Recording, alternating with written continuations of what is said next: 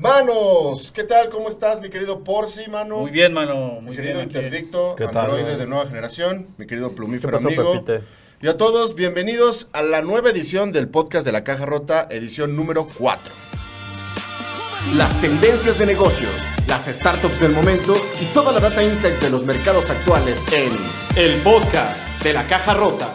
Y el día de hoy traemos un formato nuevo porque traemos dos temas que tienen muchísima carne, hablando del tema de carne, De la carne. para De discutir, para platicar, para elaborar. Entonces vamos a hablar de Ethereum y vamos a hablar de, por otro lado, Carne, del producción de carne. Producción de carne, el futuro de la producción de carne. de la carne. Entonces son dos tendencias, dos startups. Por si de qué startup vas a hablar? De, de Liberum, mano. De Liberum, como. Kangaroo. Como Y yo voy a hablar del modelo, del fenómeno de Supreme. ¿Qué está sucediendo alrededor de esta marca de ropa, Supreme de mano? pollo. Es Acompáñenos a conocer esta bonita historia. Y también los invitamos a todos a que vean el reality show para emprendedores de la incubadora de la caja rota, ¿verdad? Por si. Exactamente. Se está Entonces, poniendo buena la competencia, mano. vamos de una vez a empezar con el tema de Ethereum, mi querido pollo. Ethereum, Ethereum, Pepito. Va.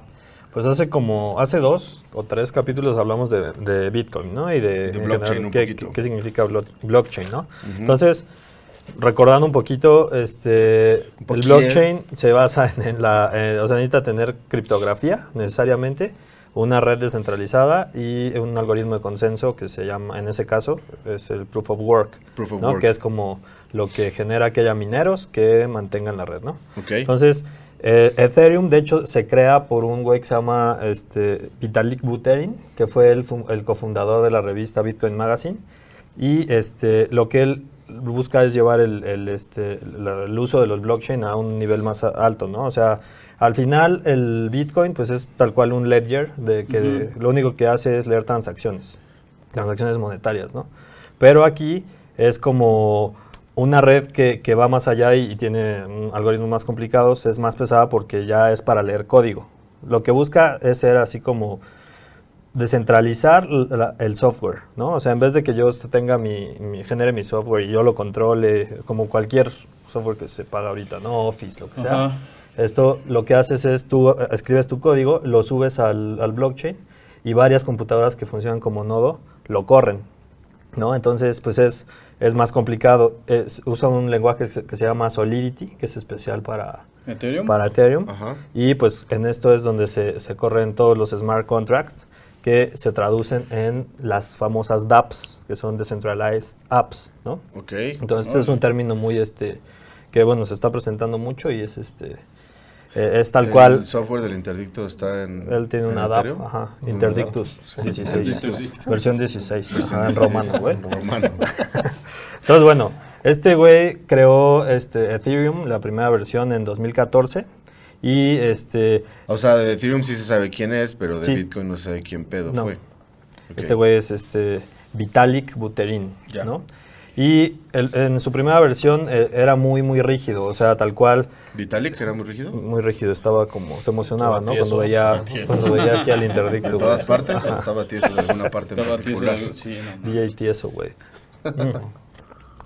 Este, o sea, todo empezó siendo como muy, muy rígido, ¿no? Así de lo que decimos Codis Law, el, este, lo que subieran ya no se puede modificar, es inmutable, no, o sea, se ejecuta y ya no hay manera de, de está ¿no? escrito en piedra, ¿no? Como se Exacto, decía justo. Pero empezó a- en 2016 salió un, un- pasó una cosa que se llama, empezaron a crearse los Decentralized Autonomous Organizations, que, este, haz de cuenta, era como un crowdfunding, que todos los nodos o los participantes ponían lana para invertir y este a través de, de, la decisión, o sea, como que todos opinaban, ah, pues vamos a invertir en tal o cual cosa. Un güey encontró, eh, se, se juntaron como 150 millones de dólares y, este, y un güey encontró un loop en el contrato. Entonces lo, lo empezó a vaciar y lo empezó, se, se chingó como un tercio, como 50 millones de dólares. Entonces ahí como que unos güeyes dijeron, no, pues no, o sea, es tan inmutable este pedo que no lo podemos, este, Ni siquiera pues nos la proteger, pelamos, ¿no? güey. No lo Ajá. podemos proteger. Y otros dijeron, no, no mames, esto nos está chingando. Entonces, es como el, el interdicto es inmutable y ya no te puedes proteger de él. ya no hay vuelta atrás. güey. Muy vuelta atrás, güey. Creaste un monstruo. güey. Derramaste la primera sangre, ni modo, man. Entonces- en Rambo. En 2016 se forma esta bifurcación. Unos güeyes dicen, no, no mames, o sea, este, sí hay como que tener algún tipo de, de criterio que nos permita regresar y los otros güeyes dijeron no, entonces ahí se, se formó una rama que se llama Ethereum Classic, que tiene su propia cripto, que es ETC. Vale es como, los judíos ortodoxos y Ah, los, los Los reformistas. modernos. ¿Cómo? Reformistas. Reformistas. Reformistas. Y este, entonces ahí se bifurca, sale este eh, Ethereum Classic y Ethereum normal, continúa. El ¿no? Ethereum que conocemos ahorita. Ajá, Ethereum Classic tiene su propia moneda, vale ahorita como 20, 21 ¿Cómo se dólares. llama, sabes? ETC. ETC. Ajá, el es ETC, ETH es, es- el... es el- ¿21 dólares? Ajá. Wow. Sí, esa, esa, pues, Mm, esa no ha subido. no sé. No, y el- No la, otra, usa la otra está en más de 2 mil dólares. la otra está en 2300. Entonces, Sí, bueno, güey, el Ether ya subió cabrón. de ahí se, se bifurca, ¿no? Por si, por si. Y, y estamos como en, en Ethereum 1.0 este, y Ethereum Classic, ¿no? Ahora, el, como ya lo hemos dicho, o sea, al final el Ether, que es la moneda, es un, eh, es un método de recompensa para que la, la red se mantenga, el blockchain se mantenga. Claro, o sea, fi- claro. la finalidad del blockchain no es, bueno, del Ethereum no es este, generar la moneda, Sí, sino tal. que haya una plataforma descentralizada para programar este Y para que haya operaciones en ella. Y, y el tema de los smart contracts, ¿no? Exacto. O sea, Entonces- esto sí está, eh, digamos, bueno, yo leía incluso que la proyección es que llegue a valer más que el Bitcoin Sí. en algún punto, porque sí tiene, sí está basada en algo, pues, tangible, ¿no? En algo... Pues digo, el- No está está basada en tangible, algo, no está- solo en la oferta y la Está demanda. sostenida sino en el tema de los Ajá. contratos inteligentes, que O sea, supongo es- que para allá vas ahorita. Exacto. Ajá. Entonces, este, te- hay tipos de cuentas en el, en el en Ethereum. Hay las externally owned, que es una, una cuenta que puede abrir cualquier persona, que tiene tres, este, ¿cómo se llama? Tres funciones. Mandar transacciones. Este, Eso es como mi cuenta de Metamask. Supongo. O sea, tú creas tu, tu sí, O creas tu cuenta, te dan tu llave y Ajá. tú como que es, pues, ese, ese nodo, ¿no? Esa cuenta y puedes mandar, hacer, hacer la transacción, que es lo mismo que hace Bitcoin, pero también puedes desarrollar, y, o sea, hacer el deployment y el trigger de los smart contracts, ¿no? O sea, aparte de transacciones, puedes subir o mandar un contrato y triggerearlo, ¿no? De, de acuerdo a cómo esté programado. O sea, tú sabrás, gordo, o sea, como las cláusulas. Si pasa esto, entonces, Sí. ¿no? Entonces, se puede hacer eso. Y cada, cada contrato, cada smart contract tiene su propia, su propio, su propia cuenta, ¿no? O sea, haz de cuenta, cada uno de nosotros tendría nuestro, nuestro EOA, nuestro External Account y entre nosotros tenemos un contrato que es esta botella, entonces este también tendría su, Una. su nodo, ¿no? Entonces ya somos una red de cinco. Esta, pues obviamente es un contrato, no, no- va a comportarse de acuerdo al... Un NFT es uno de estos, ¿no? Por ejemplo. Supongo que sí. Sí. Sí, puede ser. Pues sí. Porque un NFT trae como, es como un smart contract porque justamente trae, o sea, yo estaba viendo para crear un NFT en Rarible y justamente te dice, o sea, él, él te da como el, el template para decir qué reglas de negocio o qué reglas de programación le vas a poner al contrato, Ajá. pues que es un token a final de cuentas. Exacto. Este, ahora vamos a las wallets. O sea, las wallets, este, Espérate, dijiste hay tres tipos de cuentas, externally... no dos. Ah, dos. La externally owned y la contract account. Ah, ¿va? ok. Y esas son las las wallets. Ah, No, las wallets, las wallets, son, son este, ¿Las las que, contract account? no las externally owned. O Ah, sea, cada quien, dentro de externally owned están las wallets. ajá, Ok. que son al final los nodos, cuentas, usuarios, o- Ya. así, ¿no? Este, hay, hay wallets full, que las- la wallet full tiene todo, toda la blockchain, o sea, to- toda la información de, de la blockchain, completa, completa, y este, no necesita intermediarios porque cada nodo se puede autoverificar. Ok. Requiere mucha memoria y este, pues estas son las que pueden de alguna manera hacer la minería, ahorita vamos a ver el forging, ¿no? Y las light clients son copias, son, son, son wallets este, parciales que al final sí necesitan un, un tercero, ¿no? O sea, que valide, porque no tienen la copia de toda la blockchain. Entonces vamos a suponer otra vez, nosotros cuatro, solamente el interdicto es, una full- es un full client, él va a conocer todas las transacciones históricas, va a usar un chingo de memoria, o sea, ya está hasta por acá de lleno de, de memoria, y nosotros vamos a confiar en lo que él dice, entonces nosotros somos este, unos like clients, ¿no? Y este, pues como que siempre tenemos que hacer referencia. Entonces eso quita un poco la descentralización, pero Claro. pues bueno, cada quien puede, mientras tengas la capacidad computacional y la memoria Pues para hacer full está client, descentralizado, puede pero con ¿no? muchos nodos centrales pequeños, por así Exacto. decirlo. Oye, Ahora- pero la, la, perdón que, te- no sé si vas a decir eso ahorita o que, o perdón que interrumpa, pero todo, todo este pedo de la minería solo es de Bitcoin, o sea, el Ethereum hacia allá vamos? Lindito. Ok. La minería o el mine, ahorita que hablabas sobre que estaba ya lleno el interdicto, ¿de qué está lleno ya? quiero decir, güey? De cálculos. De cálculos, Ah, de cálculos, güey. Ahora algo súper interesante, o sea, ya habíamos visto, visto en Bitcoin cuando haces una transferencia trae un fee, un fee asociado al, al minero, ¿no? Sí. O sea, como que el, su no es su propina, sino su pago por, por propina. Es, un fee. Es que tú lo puedes, tú, tú lo puedes, este, le puedes dar más Su para fee. que la jerarquice, o sea, para que te la haga, la haga primero, ¿no? Entonces, Mm. en, en el caso de Ethereum se usa gas, como gasolina, gas. Este, ahora vamos a algo, algo también cagado. O sea, una Bitcoin, un Bitcoin se puede dividir en partes, ¿no? Y un, un Ether también. Se puede dividir en, en cinco, quint- en un quintillón, o sea, en quintillones. Cada. Ether lo puedes dividir en quintillones. ¿Neta? son Ajá. 500 Uno sea, a la- ah, por 10 a la 18. O sea, yo, yo pensé que, ok, no, entonces puedes poseer partes de Ah, claro, no, necesitas comprar un Ether completo. Sí, se divide. Entonces, si tú divides un, un Ether entre un billón, no, no, o sea, entre la mitad, o sea, 1 por 10 a la 9, te da los giga, G-Ways se llama, ¿no? Ahorita, ahorita vamos para allá. Pero, o sea, un gas, una, una unidad de gas cuesta, este, ah, fuck. God fuck knows. Hijo, como pato con su Una una unidad de gas cuesta 20, 20 billonésimos de Ether, ¿va? Entonces, eso es un gas. Y cada transacción está estandarizada en, en- en unidades de gas. Entonces, por ejemplo, si yo te quiero mandar a ti una transacción con nada más, tengo que pagar 21 mil gas, que es, ya haciendo cuentas, como un dólar, más o menos, ¿no? Ok. Con el valor actual de la... Pero yo también puedo decir, este, bueno, O pues, sea, también cobran. Sí, sí, por si sí. se va a enojar. No, no, Por no, si no, se va a enojar, si cobran, mano. No me enojo, no me enojo. Entonces, ese es como el estándar. Digamos pero que fue un curso de aprendizaje Sí, de, ese- de CFDs. Un gen de aprendizaje infinito. Gente de O sea, Infinito. yo puedo mandar, yo puedo mandar mi transacción hacia ti, güey, y, y decir, este, Ojalá, decirle al por blockchain, favor. decirle al blockchain, oye, yo voy a mandarle, en vez de los 21 mil gas, le voy a mandar 40 mil, porque quiero que sea atractivo para el blockchain eh, ejecutar mi código primero, ¿no? Como un tipo de bid, de subasta. Exacto, exacto. O sea, es, es tal cual aquí hacen la, comparación. Son horas de trabajo que es el gas usado por el wage, ¿no? O sea, decirle, te voy a pagar Ajá. tantas, tantas horas que cuesta hacer la operación, Exacto. pero aparte te voy a subir este, el, el- el costo por hora porque me interesa que lo hagas más rápido. Si tú pones nada más el estándar, pues se va a ejecutar más lento, ¿no? Ya. Entonces, pues todo esto está, está interesante porque pues, funciona con una como otra moneda, que son las gas, el gas, El gas. para hacer todo este tipo de transacciones, tanto Y- y para... es gas de efecto invernadero- bit- de invernadero. Ether, ¿no? Nada más. ¿Es gas de efecto invernadero o qué tipo de gas? O es gas licuado de petróleo. Es del que ves, gordo.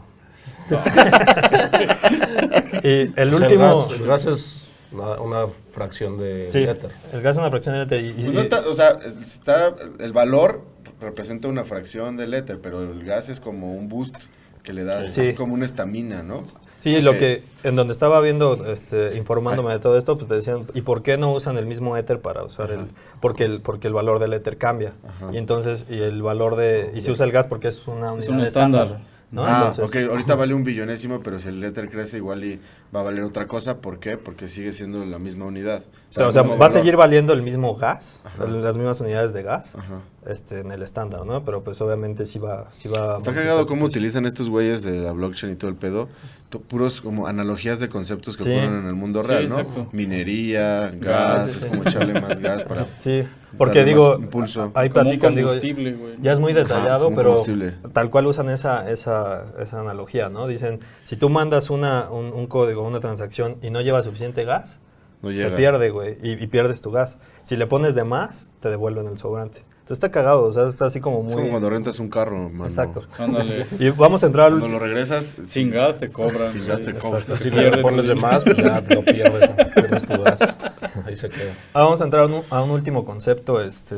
Sí, un porque poco verga, güey. ¿Cómo hablas, Sí, cabrón? No te que callas. se llama No te Eh, ca- El, el- el algoritmo de, de consenso antes El era... logaritmo, güey. El algoritmo de consenso antes era el, el- Proof el of work. que era el mining. Bitcoin hasta, digo, perdón, este, Ethereum hasta 2020 ha Ajá. estado trabajando con lo mismo, ¿no? Una minería normal en la cual se hacen, se adivinan este, hashes para, y, para Ok. demostrar y pues. ¿Qué? ¿Estás bien? Así como un- vomitó. Ah, no, es el, es el sombrero con el... Ah, Eso no sé como una regurgitada, güey. ¿Lo ves, interdicto? Como el de Rick and Morty, ¿no? Le. Ay, que debe- Deberías de salir con tu baba aquí, tu vomitito, güey. Bueno, a ver, porque sí me voy a tardar. Este, a partir de 2020 entró un nuevo este, algoritmo de consenso a, Ethereum, que va, ahorita está en paralelo. Todo lo que hemos hablado hasta ahorita es Ethereum 1.0, y a partir de 2020 sale Ethereum 2.0, que van paralelo y se van a juntar en 2022. Pero esto es con un nuevo algoritmo de consenso que se llama Proof of eh, Stake. ¿Qué significa? Es muchísimo más random. Prueba de carne, güey. ¿no? que ahorita vamos para allá con el interdicto, güey. No, o sea, aquí lo que haces es, tú en tu nodo tienes que poner 32 ethers y de acuerdo a- al, al tiempo que, que estén, este, o sea, estos ethers que pones para hacer un nodo no los puedes sacar hasta 2022. 32 ethers, o sea, 64 mil dólares. Ah, más o menos, ajá, un poquito Y más. no se pueden sacar No hasta se pueden sacar hasta 2022 que suceda un evento ¿Pero que los se llama metes para qué? Para hacer un nodo, Para o sea, hacer para Para hacer tu- un nodo, casi que para abrir una cuenta. ¿no? Exacto. Necesitas meter 32 Sí, ethers. o sea, Ah, pero, pero, bueno, ajá. Este, esta parte, olvídense ya del- de la minería. Ahora se llama forjar, ¿no? El Eh, con forge con este proof of stake. Sí, puros este, conceptos Entonces, del mundo real. de Vamos a ver. de herreros, güey. Tú dices, yo quiero hacer un nodo de, de- de proof of stake, yo también, yo también. Entonces, cada quien va a poner 32 ethers en su, en su cuenta. Ajá. Y entonces el algoritmo nos va a dar como un poco al azar. Este, así, ahora te toca a ti crear el nuevo bloque, y ahora a ti, ahora a ti, ahora a ti. Y nos va a pagar por el... te va- te- ahorita está generando dos ethers por bloque. Y aparte, a nosotros que estamos viendo, o sea, vamos a sumar que te toca a ti, a nosotros que estamos viendo nos va a dar como un porcentaje. Pero vamos a suponer que para el siguiente bloque también los funks le entran y ahora Los ya somos, ya somos seis, seis bloques este, que validan. Ese, Entonces, ese grupo se llama... Validators. O sea, pero es un grupo... O sea, ¿cómo...? Es la, es la red de blockchain. O toda la red completa, Sí, sí, no sí. es por grupos. Exacto. Ah, ok. Entonces, todos los validators van a tener un porcentaje de todas las operaciones ethers, que se ¿no? realizan en la red. Y es mucho más este, ale- aleatorio. En el, en el Proof of Work es con más poder computacional. Ah, y adivinas. O sea, O sea, el como que tiene más- más poder computacional Ajá. gana. Exacto. Aquí es aleatorio. Es un poco más aleatorio, pero tienes que tener como... La barrera de entrada es alta precisamente porque tienes que poner Tienes que 32 poner ethers, no los puedes sacar. Ajá. Y hay algunas maneras de Oye, ¿y participar eso en no crees que esté alineado con el tema que hablábamos, hemos hablado varias veces, del problema de la generación de CO2, o bueno, de la huella de carbono del, de la minería de Bitcoin? Igual Puede y si, ser. si ya no... sustentada Puede ser porque sí, efectivamente, es ya más no eficiente. ya es no privilegian el tema de que tengas mucho poder computacional, sino pues igual y entonces... Oye, y lo, lo- no sé si lo dijiste, no me acuerdo. Esto, esto empezó en... ¿Dónde? 2020. No, ¿en qué en lugar Silicon del, Valley, no, es cierto. Es ruso el... Ah, es ruso, Ajá, ok. Pero pues... ¿Y qué va a pasar en el 2022? En el 2022 se van a, se van a fusionar Ethereum 1.0 eh, 1.0 que No funciona con Proof copiando of sus Work notas y, y dos. Ethereum 2.0 que funciona con Proof of. Stake se van a fusionar y van a quedar como Proof of Stake. ¿va? ya nada más. Muchas Ya no Bitcoin va a seguir funcionando como Sí. Proof of Work y acá ya va a ser Proof of Stake. Y hay varias monedas este, nuevas que son este que, que funcionan como, con Proof of Stake. Es como que lo que viene. O sea, ¿no? sería una inversión, digamos, prometedora eh, meterle dos Ethereums, digo, perdón, 32 Ethereums a- para esperar a que en 2022 pues suba con este pedo o algo Pues así. puede ser, la verdad. O sea, no estamos Es una inversión, güey. Sí, una es como cuando abres lo que te decía. Y ahora puedes tener cuenta, varios pues, nodos, Tendrías que tener ¿no? O sea, pero tienes que tener una computadora dedicada y sí técnicamente necesitas tener cierto skill para configurar tu nodo porque si, si lo Podemos haces mal, dedicar al interdicto. O O sea, sea, eso? hoy incluso- puedes entrar sin tener 32 Ether. Hoy puedes entrar a minar en, A el- minar en el Ether, en Pulse en o el Ether así. 1.0 o en Bitcoin o lo Sí, que sí, sea. sí. Pero ahora ya va a ser una barrera de entrada, como dices Ajá. tú. Y no, puedo- no puedes poner más de 32 este, ethers por nodo. Si tú quieres tener dos, tienes que comprar otra compu. Pero hay sanciones. Si tú no aseguras que, que tengas este, conectada la compu siempre a la red y, y te va- o sea, se te va la luz o lo que sea, hay, hay sanciones y te pueden hasta quitar el nodo y obviamente pierdes todo y así. Entonces, pues sí. Y aparte, pues la configuración técnica es complicada, ¿no? Entonces, pues bueno. Ah, vamos a la última parte que ya son como tal las dApps. ¿Qué es una DApp? Este, que ya, ya dijimos, son las aplicaciones que, que descentralizadas. eh, Decentralized apps, ¿no? Con y pues aquí te van a sonar interdicto. muchas, les van a sonar muchas. En el, en el mundo del arte está Nifty Gateway, Ah, está Rarible, está OpenSea, Rarible, OpenSea. hay uno que se llama CryptoPunks, Avatars. Te voy a mandar ahí ¿Por qué igual y están pones... el- descentralizadas? Porque son, este... O sea, ¿por qué? Nadie las controla, las controla... Sí, el- o sea, son tú La subes la, controla aplicación. red, no es como ok. una app de No Microsoft. está en un la servidor Microsoft. de Microsoft o de Apple. Exacto. o O de Amazon que si yo quiero cambiar las condiciones de- del, este, de, de uso, te, nada más te aviso, ah, pues ya cambié, ¿eh? ya no puedes hacer alguna Pues cosa. están ¿no? hechas como con open source code, ¿no? Como BitCloud, Pues por ejemplo. No, están BitCloud hechas está con, hecha no, con open están source. hechas ¿no? con No. Solidity. y- Están hechas con Solidity. Una cosa es open source y otra cosa es algo que está descentralizado en la red. Ahora, Pero- o sea, el open source es como cualquier Que persona le cualquiera puede, puede meter mover el código, código, ¿no? Exacto. O sea, o sea, Acá no. Ah. O sea, o sea, quien lo sube, pues así se, así se está replicando siempre. lo puede mover, Ajá, puede Es mover como, exacto. No, no, no, el código No, no, el se puede mover. no. El código, a la hora que lo subes como smart contract, ya, ya se queda sí. así. Lo que hace es que, eh, o sea, una analogía es que es una supercomputadora este, des- descentralizada. Usa el poder computacional de todos los nodos para correr los programas. ¿no? Pero bueno, música. También hay aplicaciones de música. Ya vimos en algún momento, platicabas del disco de Kings of Leon y esto. Hay una aplicación que se llama Catalog.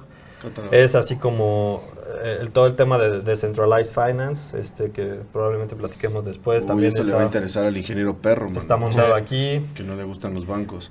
Ándale, el esquema de los bancos es justamente ese esquema centralizado. Imagínate que Sí, sí, el sí, dinero sí. ya no estuviera en una institución bancaria, Sí, no, en- sino que hace cuenta que las entre nubes, todos. güey, así o sea, como- Justo es Bitcoin no. eso. Como una caja de ahorro, pero global, güey. Ajá, ¿no? global, exacto, esa es la diferencia. Se- hay aplicaciones en las cuales si yo quiero hacer un análisis este, de hidrocarburos, ¿no? que son, son muy este, complicados y necesitas como mucho poder computacional, en vez de ir al ININ a, a que me presten la supercomputadora, hay aplicaciones en donde tú Puedes utilizar Usas el de poder cómputo de computacional. todos. de todos. Ajá. Y para trabajo hay una super padre que se llama E- Ethlance, así como Etherlands, que es freelance, tal cual freelance este, en, en- en Ethereum. Numeral, que son este, Data Science Competitions. Open Law, tal cual ejecución de contratos este, legales, o sea, para ventas de, de casas o temas Open de Law. Open Law. Videojuegos, que voy a hablar este, de eso, el de So Rare, MLB, MLB Champions. ¿Vas a hablar también de eso? Pues no nos vas a dejar No, hablar a nadie, startup, güey.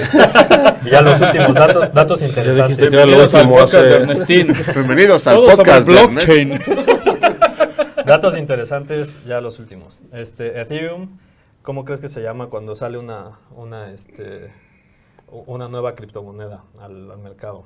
Un drop, un release. Un ICO, Initial ah, Co- bueno, Coin sí. Offering. Eso Y ya tiene rato. en 2014 se hizo la de, la de Ethereum y cuánto creen que costaba la, el Ether? Sí, unos pinches centavos, güey. 40 centavos De dólar. de dólar. Por Ahora, ahorita hay que comprar el XRP, man. Ahorita hay, hay, en, hay en movimiento 115.4 millones de Ethers a, 2000 a 2.381. El market cap está en 275 billones de, de dólares, lo que vale Ether en, en el blockchain. 275 mil millones de dólares. Correcto. Oye, Plumas, ese no es finito. una pregunta, es o sea, asociado a todo lo que está ocurriendo en, en Ethereum, que te digo, los NFTs funcionan en Ethereum, este, y el Ether, pero por ejemplo Litecoin y Riplex y... ¿Se llama Riplex? Triplex. Ajá. Ripple, ¿no? Ripple, Ripple. Ripple. Y es el XRP y el, este, todos esos, ¿están en Ethereum o están en otras? Puede ser otra, otra blockchain, o sea, al final estas blockchains este, se replican, o sea, de hecho lo que pasó con Ethereum Classic y Ethereum este, O sea. Bitcoin está en una, en una blockchain y Ether está en la blockchain de Ethereum. Perdón, sí dije eso, ¿no? Bitcoin Sí. está en una blockchain. Bitcoin está en la blockchain de Bitcoin, ¿no? Son redes diferentes. Ya. Tú puedes tener nodos de dos redes en Lo que hacen es compartir ciertas características para ser considerados blockchain. Para ser considerados blockchain son los cinco, Los cinco puntos que puntos tocamos la pasada que y que tienen que ser así como... vale, ¿no? Y ya, acabé, hijitos. ¿Sí? Vaya, ¿a qué, a cabrón. qué coin le tienes? Doggy Coin, ¿qué pedo, güey? ¿No sabes? No, no sé en qué esté basada, en en qué operación, si esté como, como tipo de blockchain 2.0 o de 1.0, no sé, pero la investigamos.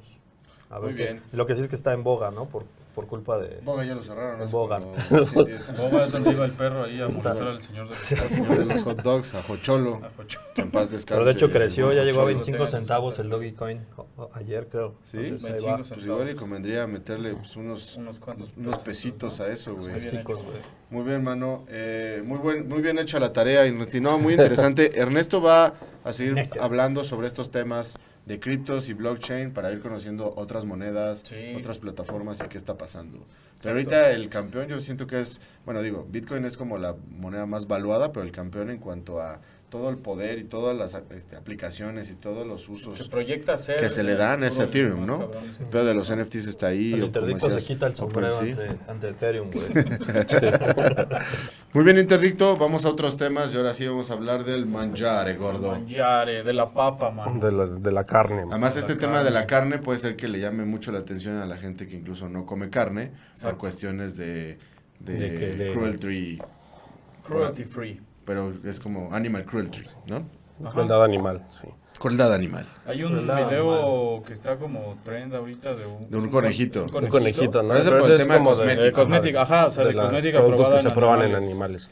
Pero Sí. está, está, está bueno, o sea, sí, sí está concientizador. Y, y pues sí hay un buen de marcas que hacen Sí, eso, ya- pero... no te maquilles, gordo, la Yo neta. creo que no. No, pero hasta el shampoo, güey. O sea, hasta el El shampoo, shampoo, el. Head and Shoulders. Yo güey. puro uso shampoo natural de chine con es- de chine, güey. De Chile. De Chile. De Chile. Con De Chile, romero, papite. mano. Viene desde Chile. Desde Chile. Saludos al papite. Saludos al buen papite.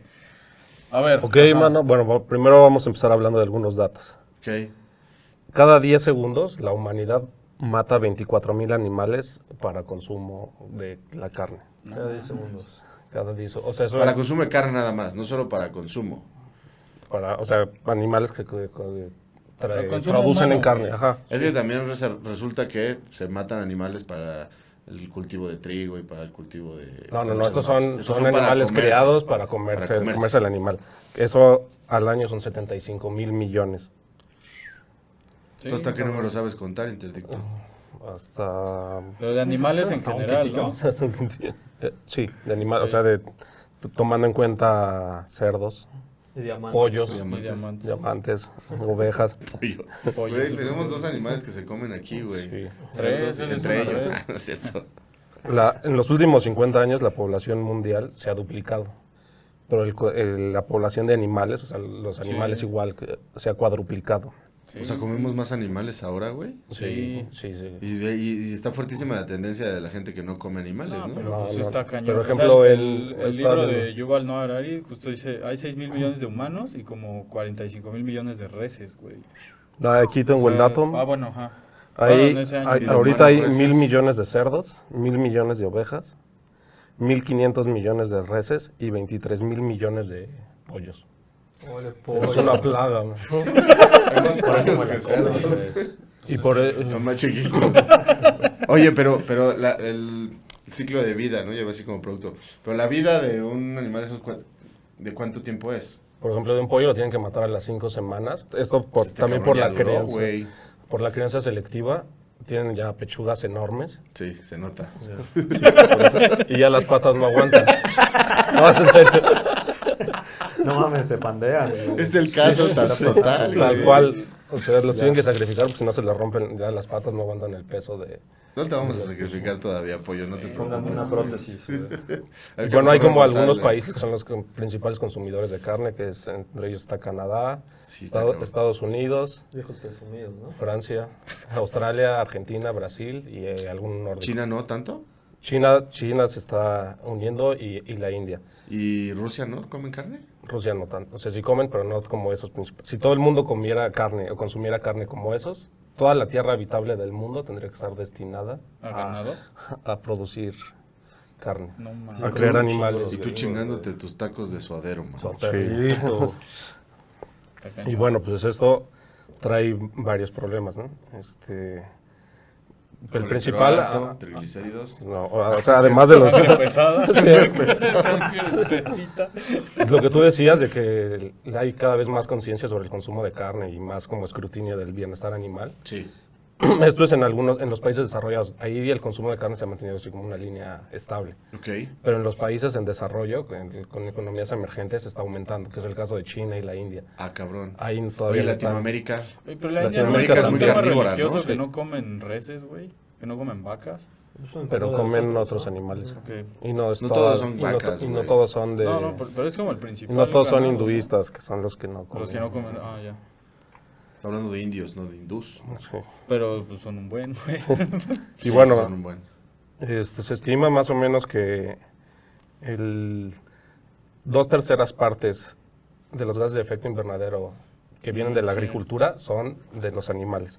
Y el 78% del metano es de los animales. Sí, de las vacas, sea- son pedorras las vacas. Son pedorros. De los gases de efecto invernadero, el 25% provienen de la agricultura. O sea, de este 25%, dos terceras partes de todos los gases de efecto invernadero, que es eh, vapor de agua, eh, óxido nitroso, metano y CO2, Fulano y sutano. vienen de producción de animales y 78% del metano. O sea, realmente la agricultura, el producir eh, vegetales y granos, no tiene tanto impacto como lo tiene el criar animales.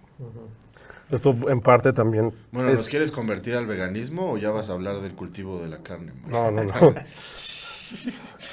Eh, también es algo bastante ineficiente. ¿no? O sea, no se trata de dejar de consumir carne, ¿no?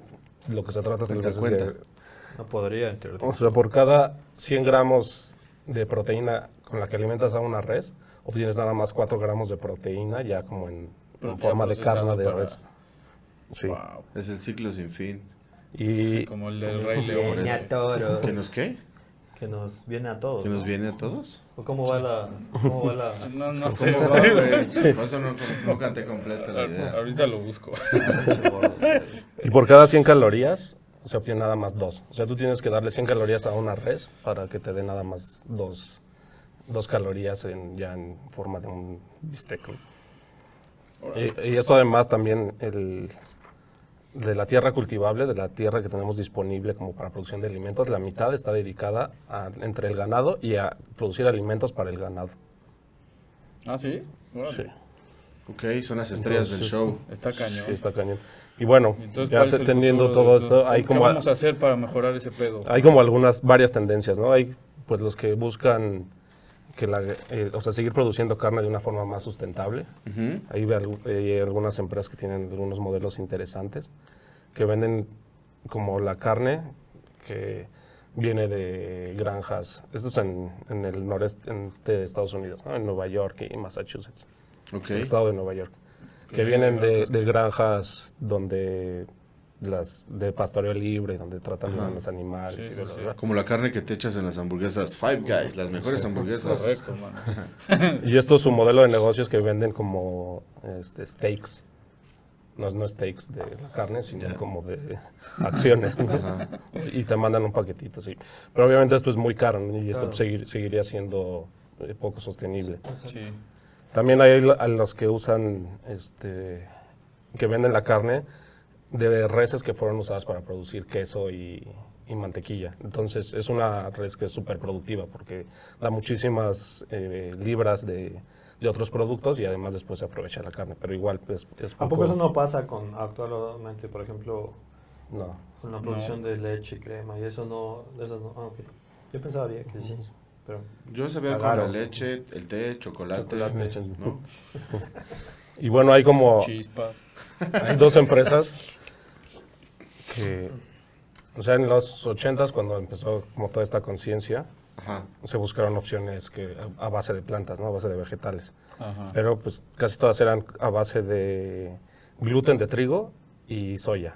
Pero pues, sabe- saben bastante feo, ¿no? O sea, no saben nada feo. parecido a la carne. Sí. Entonces, ¿Han comido hamburguesas de esas? Yo, yo, yo he comido, no hamburguesas, pero yo de, de morro luego mi mamá compraba unas milanesas, creo que eran como de soya. es como de soya texturizada. soya. Y, o Saben sea, ricas, güey. saben ricas, pero no saben a carne. O sea, no, no se Yo- yo pueden he considerar un como sustituto de la carne. hamburguesas así de Costco que tienen que están hechas con vegetales, o sea, parece una visualmente parece una hamburguesa de carne, pero está hecha con pura vegetal y pues no, güey. no unos espérate, cuates güey. nos platicaban de hamburguesas de lentejas, o sea, como Ah, de también. carne con lentejas. Sí, como- Pero hay unos güeyes que se llama, la empresa se llama Beyond Meat.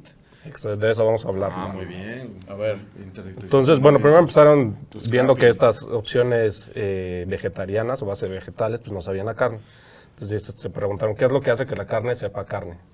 Entonces empezaron a hacer como experimentos eh, de calentar un pedazo de carne, atrapar los gases y conectar así un- un tubo- una manguerita a, un- a una mascarilla, Chunga, tal cual el doctor O sea, Chunga. te ponen un bistec en la nariz. No sé, pues, y tú no crees que es pendejo ese güey, pero no. brócolis, mano. Yo digo que vamos a tenerle que cantar una canción a Charlie. A ver, Charlie. No vives de ensaladas, no vives de ensaladas.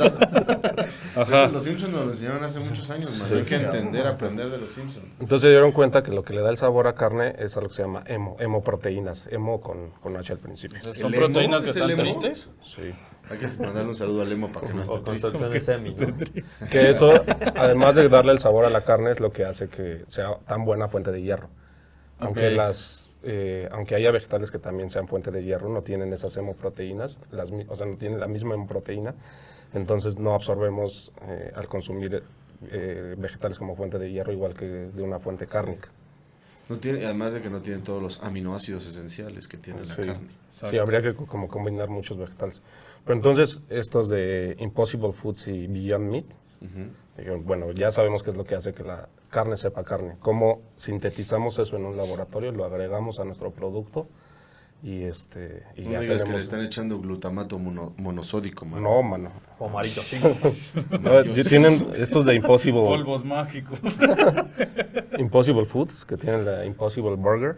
Porque pues Nor Suiza y esos cabrones Maggie llevan haciendo polvitos que saben a pollo y polvitos que saben a carne desde hace mucho Pero los tiempo. que, man. los que ven apoyo sí tienen pollo. Sí tienen pollo, güey.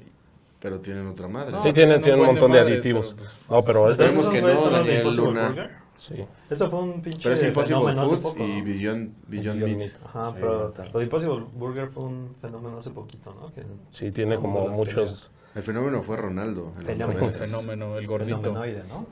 Fenómeno. Entonces estos primero eh, extrajeron de la raíz de soya estas hemoproteínas para agregarlas a la carne, pero pues, esto era poco eficiente.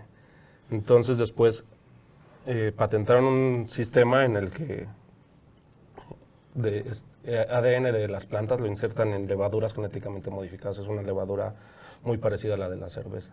Ok. Entonces con esto... Saccharomyces cerevisiae. Ajá. Pues es una, una cerevisiae modificada genéticamente y a la que le agregaron el ADN de ciertas plantas que producen las hemoproteínas.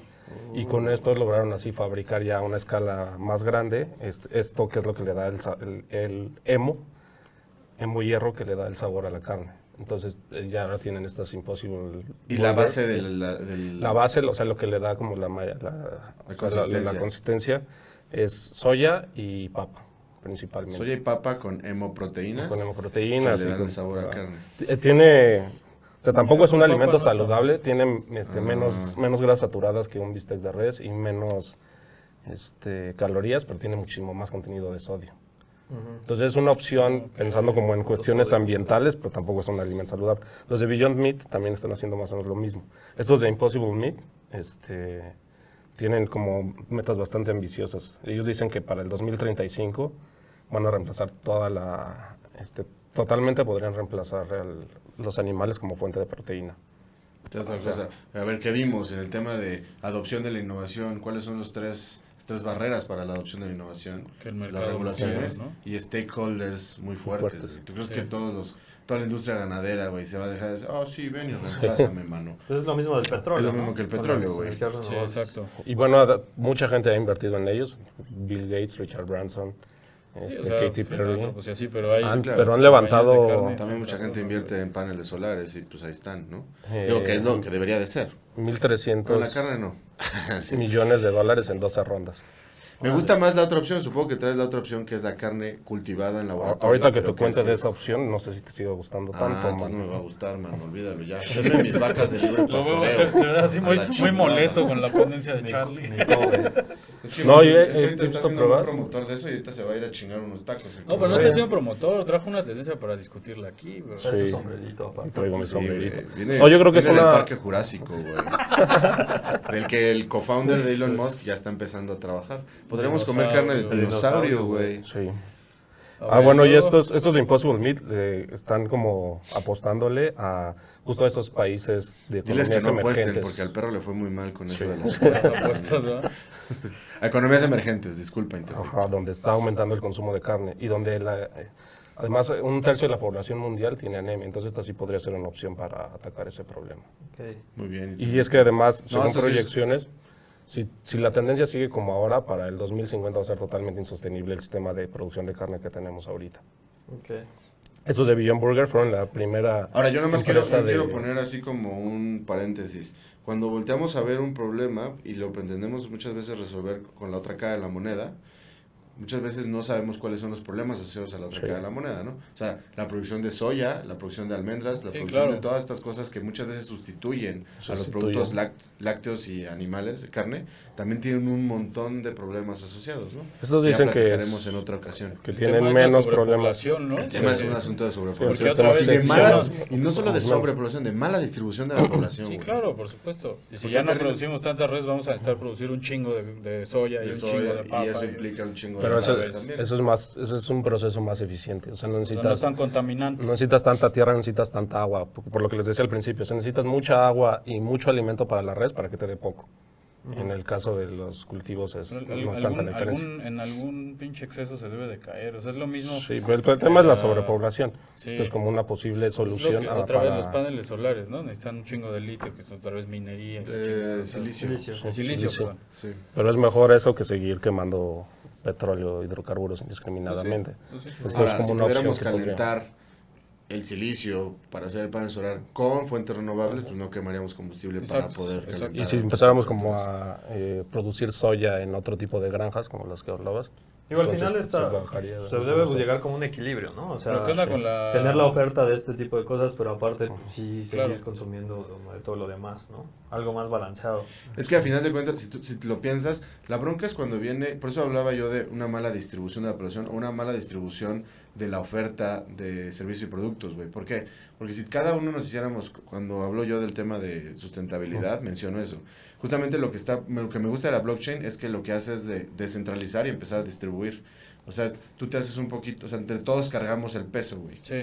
Si nos- cada uno de nosotros nos hiciéramos un poquito más responsables de los Sí. productos que consumimos y los produjéramos nosotros, no tendría que haber estas grandes producciones centralizadas que tienen estos altos consumos de Sí. muchísimas madres y entonces podríamos tener un esquema muchísimo mejor, güey. ¿no? Sí, en, países como los nuestros, por ejemplo, comemos proteína animal diario.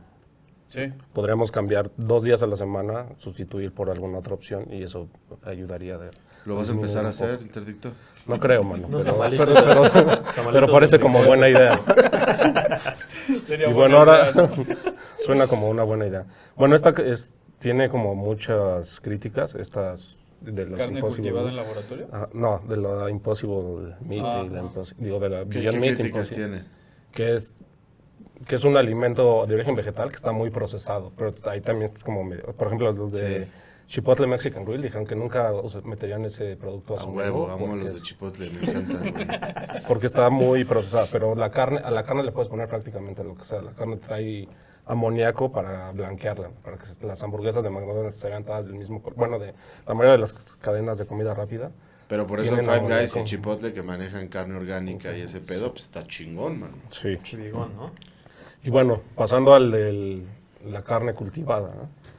que esa, el proceso para bueno, hay también algunas, muchas empresas que le están apostando a eso. No hay ninguna que ya esté vendiendo Ok. una carne que sea... ¿Y por qué, por qué no me va a gustar, güey? ¿Le ponen glutamato monosódico interdicto? No. Amarillo 5, rojo 40. Ni trae nitritos. Para hacerlas necesitan cuatro cosas. Para empezar, célula de un animal, o sea, una fuente de célula, aunque sea pocas, pero... es como clonar a una, un pedazo de una vaca, ¿no? ¿O No, toda la vaca, ¿no? No, no toda la vaca. O sea, extrae células. Puede ser de un animal que ya sacrificaron o de un animal vivo, con ciertos... Al final medio lo vas a O de un animalón. Ajá. Y luego para que eso se empiece a replicar, pues necesitas cuatro cosas. Cuatro cosas. Ajá. Una estructura que es sobre la que se empieza a crecer. Este, Un ¿Un andamio. sustrato? Eh, Ah, no, una estructura, estructura. base, como, sí. Sí. como una simbra, como un... Sí, ya, ya, ya. Sí. Luego un medio, que ese sí es como un sustrato, que es el que le provee de proteína, vitaminas, azúcares y hormonas. Ok. Y un bioreactor. Un bioreactor es donde mantiene la temperatura y se extraen los desechos. ¿no? Ok. Y, se añaden los Y un proof of work. La cosa es que el medio es eh, No chingues. No lo digas, sangre, sangre de bovino. O sea, Ah, de- pues, ¿qué me vas a pero es, o sea, antes de que nazca el bovino, o sea, cuando todavía es un feto, se extrae sangre O sea, del- como las células madres de la, de la vaca. de más la o vaca. Entonces se extraen la No sangre directamente del corazón de, de un bovino neón, este, no nacido. de horas, güey. Y, Oh, este, pues y eso es el más cruel, güey. pues de alguna forma sí. Y no es, o sea, necesitaría seguir produciendo, o sea, teniendo vacas preñadas para extraer el medio y Qué después ya cagado, se- güey. Y ese medio no se Cagado, puede güey. No, o sea, replicar. o sea, como reproducir. Hay como- O sea, obtienes el medio, perdón, obtienes de una vaca el medio y luego como que lo reproduces en laboratorio. Es lo que se está intentando, nadie lo ha logrado, ni siquiera sabe- se- hay, este, los que están trabajando en esto están seguros de que algún día lo puedan Y lograr. obviamente ese feto se va a la basura, ¿no? Sí, Es que es lo que digo, está cagado como que para generar, o sea, clonar o no se llama clonar, ¿cómo, cómo se llama? Este, Cultivar. Cultivar. cultivar, Interdicto, la- sí. Ajá, el El interdicto. Puedes señor de sombrero se llama Para interdicto. cultivar la carne, o sea, al final tienes que sacrificar al, al- Sí, a lo que quieres. Incluso no dejarlo nacer. no dejarlo nacer, sí, sí suena como... No, pues sí, no suena, cagado, no eh. suena es- sustentable el pedo, güey. Y ahí es, Sustentable, Entendí ¿no? por qué no me según, en- según encuestas, pues está mucha gente, eh, tiene que ver con temas de marketing, pero en Estados Unidos, la mayoría de la, bueno, en Estados Unidos y en Europa, la mayoría de la gente no estaría dispuesto a consumir este tipo de carnes.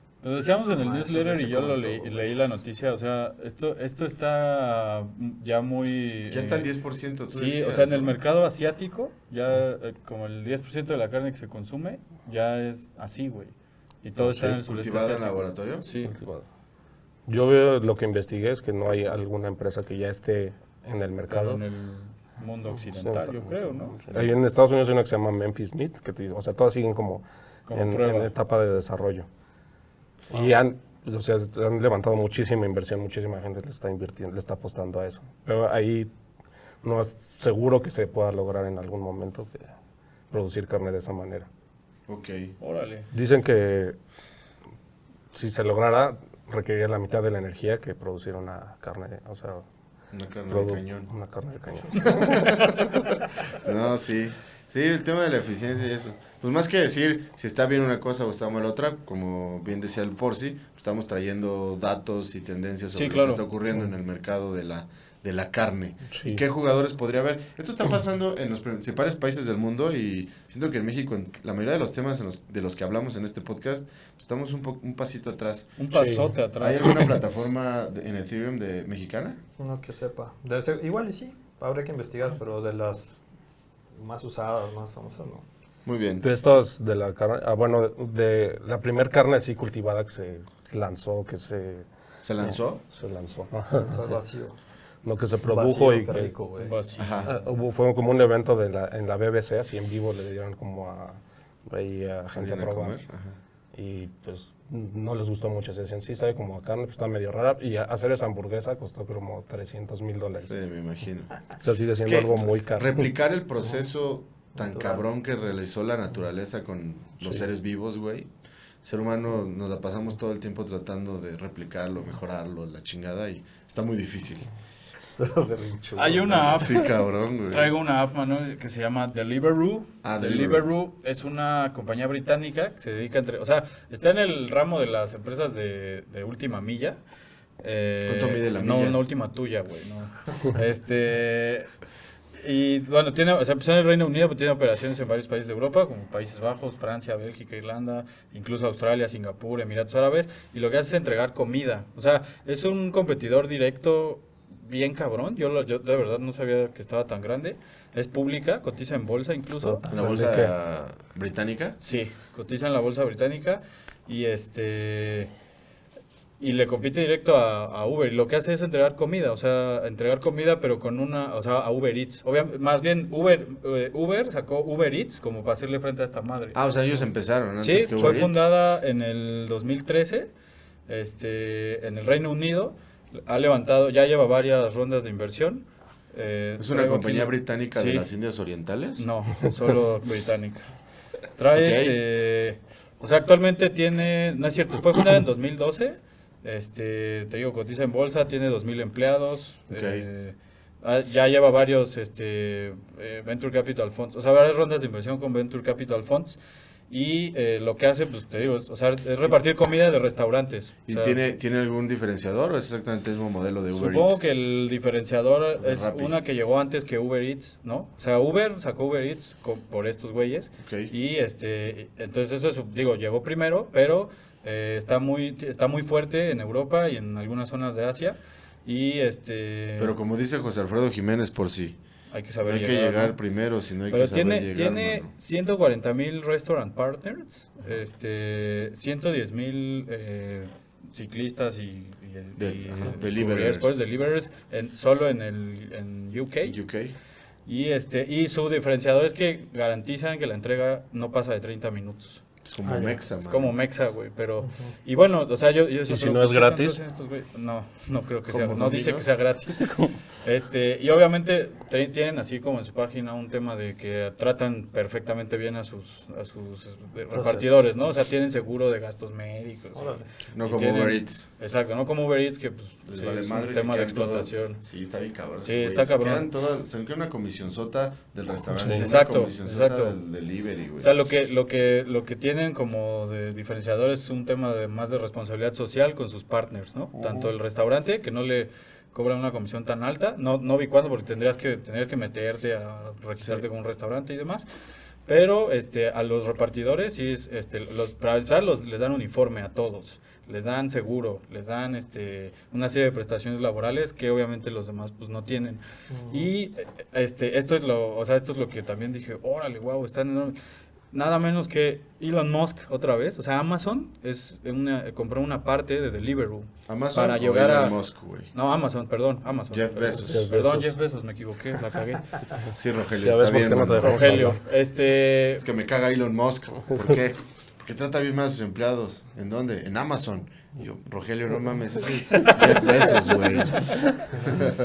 O sea, Am- Amazon fue uno de los, ha sido uno de los que han invertido en esta madre Ah, este, en, en las etapas más Pues era- recientes. es una de las líneas de negocio que le hacía falta a este cabrón. ¿no? Exactamente. Está en todos lados. O sea, justo la- que salga en el- Facebook Delivery, ¿no? Porque, porque el last delivery, el last mile delivery Sí. es como un gran pedo que tiene Amazon últimamente, dicen, ¿no? O sea, lo ha tratado de resolver con drones y pendejadas de esas, pero como que dijo, ah, pues aquí. Aquí hay. Este, entonces. Hoy lo que pues, iba a decir, Deliveroo es ahorita nada más de comida. Es no comida, hacen es deliveries comida. de otro tipo de cosas, No. De paquetes, de esas madres. No. Ok. Porque ahorita en Uber, en Uber puedes así como que enviar un paquete o Sí, algo como así. Uber, este, Uber Flash se llama, como para mandar Flash. cosas. Muy bien, gordito. caro.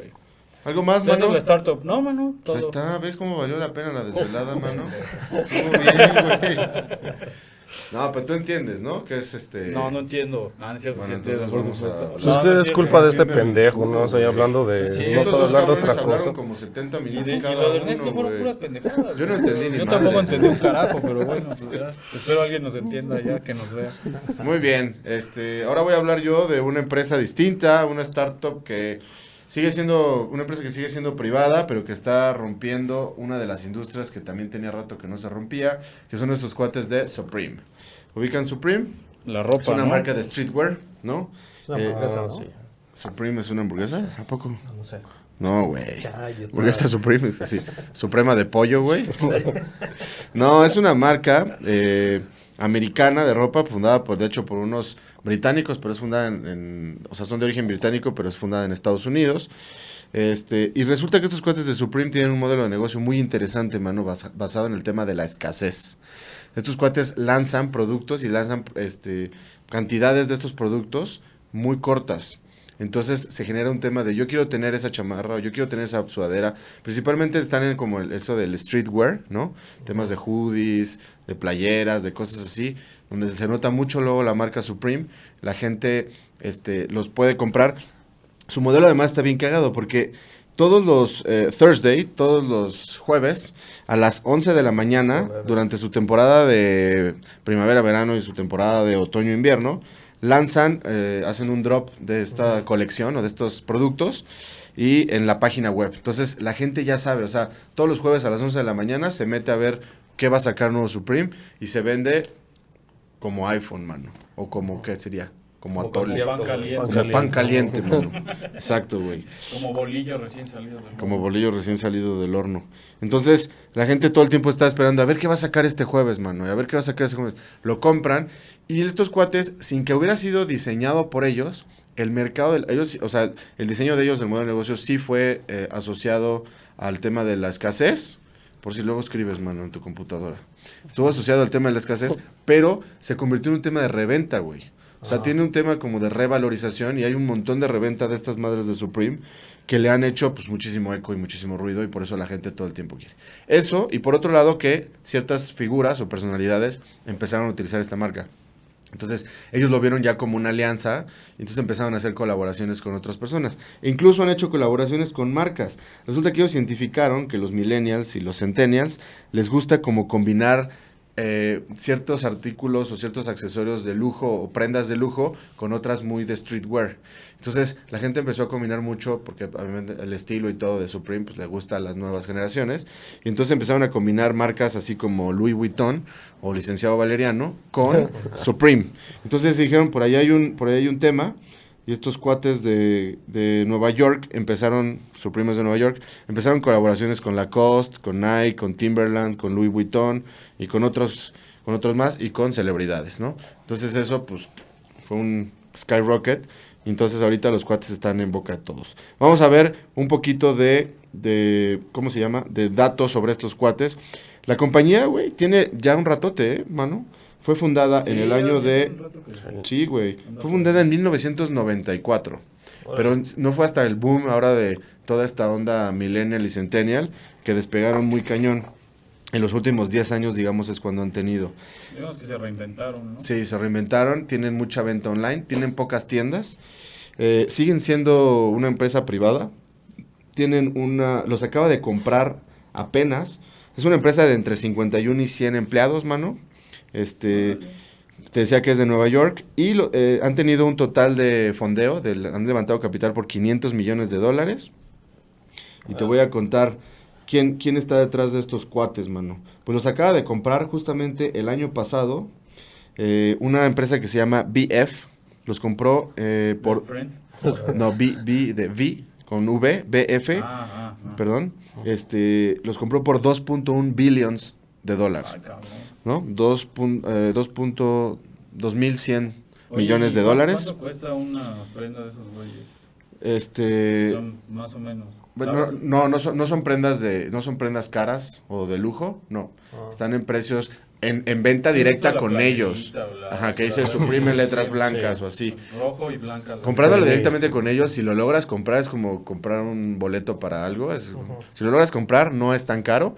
El problema es que la mayoría de las personas lo terminan comprando en reventa. O sea, hay gente que incluso su, su negocio es meterse, estar listo, comprar cosas de Supreme y revenderlas. Porque esas se revenden hasta tres, o sea, al- de cuanto la compras y la revendes en el mismo momento, sube su valor tres veces y en el tiempo puede subir hasta diez veces el valor de, de las Como prendas. La chamarra esta de México is the shit, ¿no? Que- que- No sé si sacaron muy Shit. poquitas o no. Sí, no, pero shit, ese, o sea, está escrito S-H-I-T, güey, shit, no shit. Es que shit de mierda es Sí, de shit. mierda. Sí, sí, por eso. pero está- Shit bueno, de shit esa es como una Excel sheet. Ajá. Eso es con doble E, güey, pero Sí. esa chamarra igual se manejaron un tema de escasez, güey. O sea, Ah, sacaron no muchas, se hizo muy popular, así cabronamente popular, y más cuando Donald Trump decía que los mexicanos... Donald. Trump. Donald Trump. Y este y Ya ahorita una de esas madres en Amazon cuesta como 4 mil pesos, güey. O sea, alguien que la tiene y la revende. Está cañón, güey. Pues sí, entonces en noviembre de- del año pasado los compra VF por 2.1 billones de dólares y eh, siguen siendo una empresa pública, digo, una empresa privada, perdón. Y esa es la historia de Supreme, mano. Cómo manejaron muy bien el modelo de negocio a través de la escasez, güey. Pero por ejemplo ahí, ¿qué, qué es? O sea, otra ¿Qué de qué, marca podría copiar el modelo sin pedos, ¿no? Sí, el tema también es cómo logras eso, ¿no? Ya Porque, está posicionada. güey. Sí, no, pero este Adidas que saque, o sea, obviamente y no pasa, güey. Sí, Luego, sacan luego sacan colecciones así, edición limitada y se Las valoran cabroncísimo, Los de los güey. Simpsons. Sí, güey. Sí, sí, eso sí sucede. Obviamente tienes que ser una marca que ya está posicionada y que tiene cierta adopción del mercado para que entonces ya. Si ahorita saco una nueva marca de playeras Porsi, sí, güey, playeras Porsi sí podría generar un tema de escasez, güey. Así serían floreadas. Rosas, ajá. Floreadas. Floreadas. Boinas, boinas Porsi. Muy bien, manos, pues temas muy interesantes. Por eso el día de hoy tuvimos una estructura distinta. Dos tendencias muy interesantes: el tema de Ethereum y el tema de la carne, ¿no? El futuro de la carne. Sí. y por otro lado, dos startups que están en el mundo de la comida, o en el mundo de los deliveries, y en el mundo de la ropa, de la moda, del fashion. Exacto. Dos temas fashion. que dieron mucho de qué hablar y entonces por eso hasta, hasta ahí llegamos a este día en esta cuarta edición del podcast, del nuevo podcast de la Caja De la Rota. caja. La paja Nos vemos en el próximo, manos.